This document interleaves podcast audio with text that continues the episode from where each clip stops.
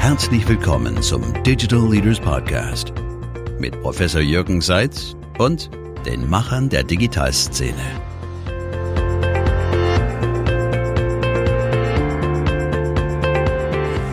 So, herzlich willkommen hier. Wir sind hier bei, bei dir zu Hause auf dem Dach der Allerdings NBW in Stuttgart. Bei Magst gefühlten minus drei Grad. Beim gefühlten minus drei Grad, genau.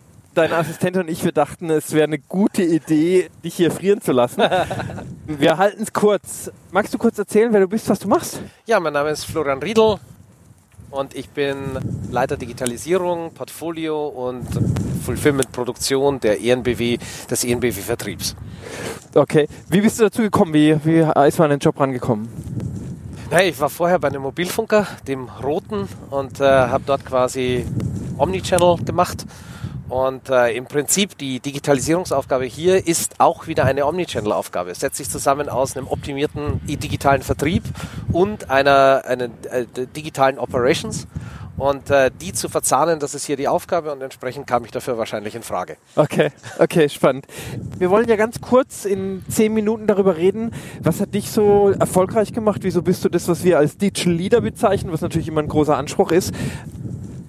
Wenn du heute zurückblickst auf deine Karriere, was war der entscheidende Move, den du gemacht hast, dass du heute dort bist, wo du bist? Ich glaube, der, der entscheidende Teil dabei ist, dass ich irgendwie nie vergessen habe, dass das irgendwie was ausprobieren ist. Ich habe eigentlich von, schon immer ausprobiert. Und ich halte es da mit Jeremy Clarkson, ja, Top Gear. How hard can it be? Entsprechend etwas nehmen, mit etwas was versuchen, schauen, ob es funktioniert, ob Kunden es annehmen, ob äh, Effekte rauskommen und dann dementsprechend mehr machen davon. Und ich glaube, das, das, das hat sich eigentlich durchgezogen. Egal, ob aus der Selbstständigkeit heraus zu dem Mobilfunker, ob in dem Mobilfunker, bei dem ich immerhin fast 13 Jahre war, oder auch jetzt hier, sich darauf zu stürzen, dass man sagt, okay, ich kann irgendwas erreichen, was brauche ich dazu, mit wem mache ich das und dann zu versuchen, mit den Leuten gemeinsam ja, äh, eigentlich ein Spiel zu spielen, um dahin zu kommen und ein Ergebnis zu produzieren. Auch nochmal Rückblick, was war ein Fehler? Was würdest du heute nicht mehr machen? Was würdest du jemanden, der wie du Karriere in der Digitalisierung machen will, raten? Also persönlich für mich empfinde ich immer diesen Fehler, dass ich tatsächlich mein Studien, äh, Studium abgebrochen habe und dann nicht cleverer war und das irgendwie anders durchgezogen habe. Aber es hat mich nicht gehindert. Ich glaube, es hat mich zum Teil dann auch weitergebracht, weil ich immer eine andere Art haben musste, an Dinge ranzugehen. Ich musste mir mein Handwerkszeug auf einem anderen Weg erarbeiten. Ich habe es nicht einfach, ich habe es über den, den herkömmlichen oder klassischen Weg nicht bekommen.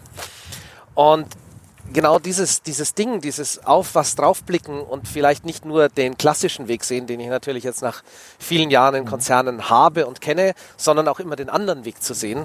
Das ist, glaube ich, die Stärke, die da draus geworden ist, aber natürlich auch irgendwie diese, äh, die Situation schwingt dann natürlich immer irgendwie im Kopf noch mit, hättest das nicht gemacht und so weiter.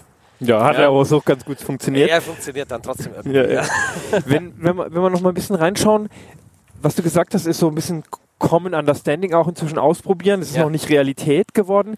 Gibt es auch was, wo du dran glaubst, wo du sagst, das ist eine Überzeugung, die du hast, die nicht unbedingt jeder hat? Wo du Ja, sagst, okay, definitiv. das ist, da- das ist meine Meinung und damit bin ich sehr erfolgreich geworden und das sollten andere mehr machen? Also die Situation, die ich sehr viel sehe, ist, dass äh, dieses Ausprobieren immer sehr stark an der Oberfläche stattfindet. Und das kannst du halt nicht machen, sondern du musst halt tatsächlich in die Tiefe runter. Du musst den Ende-zu-Ende-Prozess verstehen, du musst die Technik verstehen und du musst sie, du musst die Prozesse, die Technik, das Kundenerlebnis miteinander ausbalancieren. Und das Ganze findet natürlich in einem Konzern statt. Will heißen, es ist nicht im luftleeren Raum. Ich mache das nicht auf einer grünen Wiese. Hier gibt es Menschen, die haben viele Jahre für irgendetwas gekämpft, an irgendetwas geglaubt und jetzt kommst du und sagst, ey, das machen wir jetzt anders. Ähm, es ist einfach wesentlich, denen, diesen Menschen und diesen Mitarbeitern und diesen Kollegen das zu vermitteln, warum das anders auch funktioniert und warum es okay ist, es mal anders zu probieren. Und ich glaube, da kommt eben auch wieder diese Situation raus, dieses, äh, dass du ein tiefes Verständnis benötigst für deren Job für das, was sie erreichen wollen. Und damit sind wir wieder genau bei diesem nicht an der Oberfläche bleiben, sondern in die Tiefe abtauchen und das dann auch mit, einba äh, mit einbauen und leben. Ende zu Ende denken. Machen viele, glaube ich, auch deshalb nicht, weil es dann so anstrengend ist.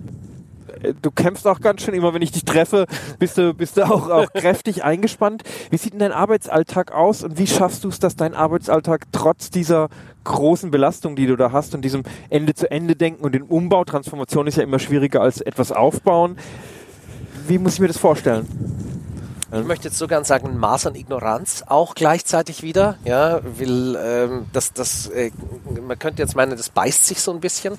Aber tatsächlich, mein Arbeitsalltag ist halt der, dass er früh losgeht und dann ich versuche, jedem Thema irgendwie Aufmerksamkeit zu widmen und wirklich dann in dem Thema für diese Zeit zu sein. Ich vergleiche mich gern mit meiner Frau, die ist Ärztin und die muss jedem Patienten die volle Aufmerksamkeit gegenüberbringen. Und diese volle Aufmerksamkeit, ich glaube, das, das muss man halt dann jeden Teil des Themas überbringen und bereit sein, sich mit den Themen auseinanderzusetzen. Dabei wird dann dein Tag voll. Dabei jonglierst du unendlich viele Bälle. Und ja, diese Ignoranz ist, äh, wenn dann mal einer runterfällt, ist auch gut. Ja. Okay, okay, also ein bisschen das Gegenkonzept zum Priorisieren, sondern zu sagen, du musst auch dieses Ausprobieren auch in der Anzahl der Projekte haben, dass du sagst, hey, auch da jongliere ich. Ja. Ah, nicht nur das, wenn du, wenn du heute quasi in einer Situation bist, dass du in einen Konzern kommst und dort sollst du digitalisieren, dann ist das ja nicht eine Baustelle irgendwo. Das ist nicht isoliert irgendwo eine App, ja, sondern das ist mehrere Teile, die dieser Konzern macht, die er in seiner Wertschöpfungskette erbringt, die er vor Kunde erbringt, die müssen ja nachher eine Art Ecosystem ergeben. Will heißen, du willst ja, dass ein Kunde immer eine vollständige Wahrnehmung deines Portfolios hat und dass der Kunde logisch von einem Teil des Portfolios zum anderen geführt wird. Und in dem Moment, wo du das tust, hast du automatisch viele verschiedene Dinge. Ja, ähm, Neukundenakquisition, Bestandskunden glücklich machen und, und upsellen und cross-sellen, ihnen weitere Produkte zeigen, bei den Produkten Exzellenz in der Tiefe dann auch zu zeigen. Haben wir ein sehr schönes Beispiel. Wir bewegen uns ja in die E-Mobilität rein und machen da sehr viel. Und das müssen wir jetzt irgendwie ja den Kunden, die schon Strom haben, nahebringen. Also baust du an der E-Mobilität, baust am Strom, baust dann quasi den Plattformen dafür und die müssen alle irgendwie vernetzt sein, damit der Kunde dann nachher dieses, ich sag's jetzt mal, Amazon-Erlebnis hat. Und da wollen wir ja alle irgendwie hin. Okay, okay. Wenn ich jetzt mir anschaue, wo geht's hin? Was fasziniert dich gerade? Was sind Themen, wo du wirklich sagst, so ganz persönlich auch, also nicht nur, was du aus deinem Beruf machst, das fasziniert mich in der Digitalisierung und da weiß ich auch noch selbst nicht, wo es lang geht, aber das, da werde ich mich unbedingt rein ackern. Ich war immer eher ein Bestandskundentyp. Ja, also Neukunde ist bei mir so ein bisschen also Online Acquisition ist bei mir so ein bisschen ähm, angeklebt, gebe ich jetzt mal zu. Das Thema Service, Online Service, habe ich wirklich von der Pike auf gelernt. Und in dem Zuge das Thema Machine Learning jetzt anzudocken, finde ich unheimlich spannend. Da werden, da werden Dinge noch möglich werden, wie, die, wie dann die Interaktion zwischen Chatbots, Sprachassistenten und dann eben dementsprechend, wie reagiert dann die Maschine ohne menschliche Einwirkung darauf. Äh, das finde ich unheimlich spannend und das ist etwas, wo ich mich auch momentan sehr stark mit beschäftige. Das andere ist ganz klar ja, E-Mobilität neuer Markt, der da entsteht, den zu digitalisieren und dafür zu sorgen, dass der Kunde da auch wieder ein echt tolles Erlebnis hat. Und dieses Spiel da auch, da gibt es die Googles, da gibt es die OEMs, jeder will irgendwie seinen Teil davon haben und ich will auch irgendwie den Teil davon haben für uns. Und genau dieses, dieses Spiel, wer kriegt da was, wie setzt sich das zusammen, wie kooperieren wir, wie sind wir aber auch alle Konkurrenten bei dem Ganzen, das interessiert mich brutal. Florian, vielen lieben Dank für deine Zeit. Ähm, ich fand es super spannend und äh, wir werden sicher noch einiges zusammen machen. Vielen Dank. Das war der Digital Leaders Podcast. Vielen Dank fürs Zuhören oder Zuschauen.